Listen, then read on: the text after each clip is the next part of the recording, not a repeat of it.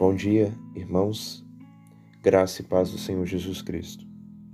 Atos capítulo 11, versículo 24 é o texto da nossa meditação. Porque era homem bom, Barnabé, cheio do Espírito Santo e de fé. Muita gente se uniu ao Senhor. Esse texto faz parte da passagem exposta no sermão de ontem à noite na IPB Centenário pelo pastor Ronaldo e gostaria de compartilhar esse verso que me chamou a atenção. A meditação do nosso dia de hoje se embasará nesse verso e numa pergunta. Nós somos cheios do Espírito Santo? Se eu perguntar sobre algum assunto político, de pronto nós iremos responder. Nós iremos dar a opinião.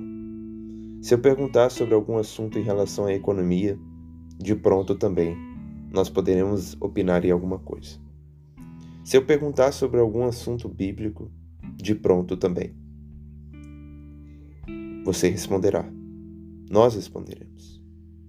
Por quê? Porque nós estamos cheios dessas coisas, né? Basta abrirmos nossas redes sociais e ali estará algumas páginas que interessantes sobre economia, sobre política, sobre história, sobre alguns conhecimentos terrenos. Mas se eu perguntar, você é cheio do Espírito Santo? Talvez você se entortará um pouco, demorará a responder e irá proferir um sim meio que tímido. Eu estou falando de você, mas também me encaixando. Irmãos, nós podemos ser cheios de conhecimento Podemos ser intelectuais, podemos ser pensadores, filósofos, ou podemos ser nada. Podemos ser apenas pessoas comuns, que não buscam nem sequer o conhecimento. Mas aquilo que nós devemos mais nos preocupar é se somos pessoas cheias do Espírito Santo. Amados irmãos, quando falo sobre esse assunto, eu tremo, porque eu sei que é muito fácil ser um conhecedor das Escrituras, ser uma pessoa que lê muito. Isso é só você pegar um livro e começar a ler, ler, ler, você se tornará uma pessoa culta. Mas a questão é, meus irmãos, conhecer livros, ter uma biblioteca gigantesca, ter uma mente cheia não significa ser cheio do Espírito Santo. O que está acontecendo nesse texto que lido, meus irmãos, é que aconteceu um avivamento na região de Antioquia depois que o evangelho começou a ser pregado aos gregos também. Depois que esses paradigmas começaram a ser rompidos, de que o evangelho só é para os judeus, não, para os gregos. A igreja de Jerusalém ouve e envia Barnabé. Barnabé vê e começa a se alegrar e vê a graça de Deus, se alegra com o povo, exorta o povo a permanecer firme no Senhor. E texto fala que Barnabé era um homem bom, era um homem cheio do Espírito Santo e da fé e de fé. E muita gente se uniu ao Senhor. Ou seja, o avivamento ainda se expandiu. Barnabé, meus irmãos. Barnabé não era um teólogo, Barnabé não era um pastor aclamado pelas multidões, Barnabé era um homem bom, era um homem cheio do Espírito Santo, era um homem simples, não precisa ser pastor, não precisa ser diácono, não precisa ser presbítero, não precisa ter nenhum cargo, não precisa ser rico, não precisa ser milionário para ser cheio do Espírito Santo. Basta ser um homem e uma mulher totalmente submisso a Deus, que ama a Deus, que clama a Deus pela presença dele dia após dia. Ser cheio do Espírito Santo não é ter dons miraculosos.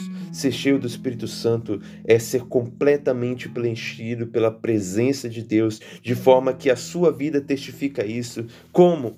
Uma vida santa, uma vida que faz tudo para a glória de Deus, uma vida que ama puramente a Deus e faz tudo por amor a Deus, uma vida que sente que Deus está presente, uma vida fervorosa, uma vida zelosa. O apóstolo Paulo vai falar em suas epístolas: Não vos embriagueis com o vinho da contenda, mas enchei-vos do Espírito Santo. precisamos nos encher do Espírito Santo.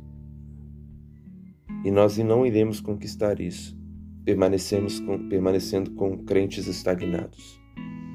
Leonardo Henry um escritor bem proeminente sobre assunto de avivamento, de ser cheio do Espírito Santo, ele vai dizer: parece que os crentes de hoje experimentaram três estágios: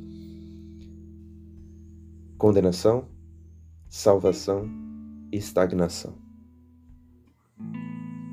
Dolorido ouvir isso, né? Mas verdadeiro. Se você é um crente estagnado, seco e vazio, é sinal que você precisa ser, se encher do Espírito Santo. Enchei-vos do Espírito. E eu quero encerrar, meus irmãos, com um breve testemunho. Existia um pregador chamado Dwight Lyman Moody. Esse pregador, ele era bem proeminente no seu tempo. E ele pregava em várias cruzadas evangelísticas.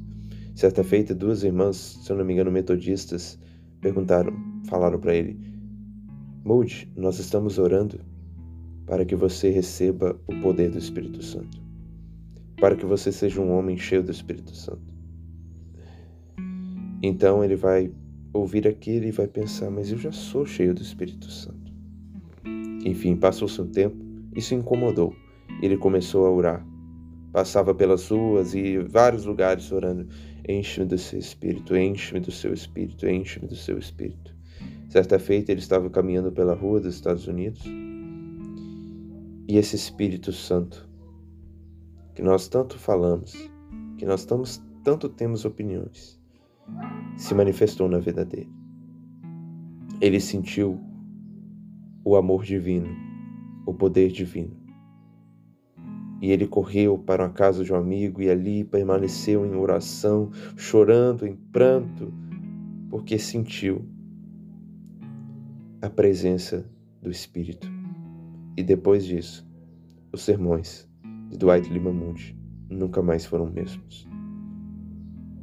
Foi assim na vida dele, e eu poderia citar outros exemplos, como na vida de Blaise Pascal, filósofo cristão, como na vida de Jonathan Edwards, de John Wesley, de Charles Spurgeon. Muitos nomes, mas o que deve ficar para nós é uma pergunta: Você quer ser cheio do Espírito Santo?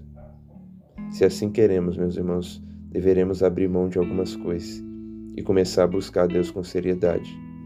Deixarmos de lado a nossa estagnação e nossa frieza e buscarmos o fervor, o zelo a Deus, seu Espírito, a Cristo, nosso Senhor e Salvador.